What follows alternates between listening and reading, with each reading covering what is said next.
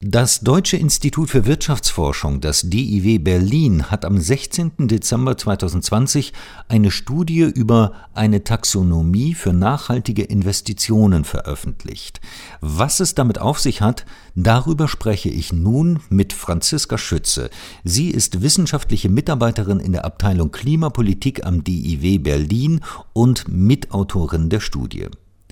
Frau Schütze, mit einer Taxonomie für nachhaltige Investitionen schafft die EU-Kommission erstmals einheitliche Kriterien für klimaverträgliche Wirtschaftsaktivitäten. Was genau ist die Idee hinter diesem Vorhaben? In der EU-Taxonomie werden Kriterien festgelegt, anhand derer man entscheiden kann, ob ein Unternehmen oder ein Projekt nachhaltig ist. Dabei werden verschiedene Kriterien betrachtet. Ein Unternehmen muss einerseits einen wesentlichen Beitrag zum Klimaschutz leisten und es muss gleichzeitig soziale Mindeststandards einhalten und darf keinem anderen Umweltziel schaden. Wie sieht das denn jetzt in der Praxis aus? Wie kann man sich die Anwendung der EU-Taxonomie in der Praxis vorstellen? Kommt da irgendein Wirtschaftsunternehmen und muss erstmal in einem Katalog nachschauen, äh, was es für Kriterien einzuhalten hat oder wie läuft das ab? Aus unserer Sicht gibt es zwei Ebenen der Anwendung. Das ist einerseits die Projektebene. Hier wird geprüft, ob eine Neuinvestition, also zum Beispiel ein Windpark, den Kriterien der Taxonomie entspricht. Wenn das der Fall ist, kann ein Projekt als nachhaltig eingestuft werden. Die zweite Ebene ist dann die Unternehmensebene. Da ist es etwas komplexer. Da werden Unternehmen als Ganzes bewertet und der Anteil ihrer Aktivitäten, der diesen Kriterien entspricht.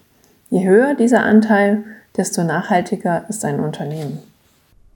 Und was passiert nun, wenn diese Kriterien nicht eingehalten werden, beziehungsweise umgekehrt, gibt es irgendwelche Belohnungen oder Vergünstigungen, wenn das Kriterium eingehalten wird oder übertroffen wird? Im ersten Moment ist die Taxonomie vor allem ein Instrument, das Transparenz schaffen soll. Unternehmen müssen berichten, welche ihrer Aktivitäten dieser Taxonomie entsprechen. Es gibt keine Bestrafung für Aktivitäten, die das nicht tun. Aber es kann durchaus gewisse Vorteile für Unternehmen bringen, wenn die Aktivitäten taxonomiekonform sind. Zum Beispiel gibt es aktuell ein Förderprogramm der KfW, das einen Investitionszuschuss für Investitionen bietet, die der Taxonomie entsprechen. Weiterhin können dann auch Banken gewisse Zinsvorteile für solche Investitionen bieten. Nun bedeutet Nachhaltigkeit ja eben Schutz der Umwelt und äh, emissionsarmes Wirtschaften. Inwieweit hilft diese EU-Taxonomie, das Ziel der Klimaneutralität bis 2050 zu erreichen? Die definierten Schwellenwerte sind noch nicht in allen Bereichen mit dem Ziel der Klimaneutralität vereinbar. Im Automobilsektor ist das Ziel der Klimaneutralität bereits explizit in den Kriterien verankert. Autos müssen zum Jahr 2025 einen CO2-Grenzwert von 50 Gramm CO2 pro Kilometer erreichen. Ab 2026 sinkt dieser Wert dann auf 0 Gramm. In anderen Bereichen wie der emissionsintensiven Grundstoffindustrie und der Gebäudesanierung ist der Pfad aber noch nicht klar festgelegt.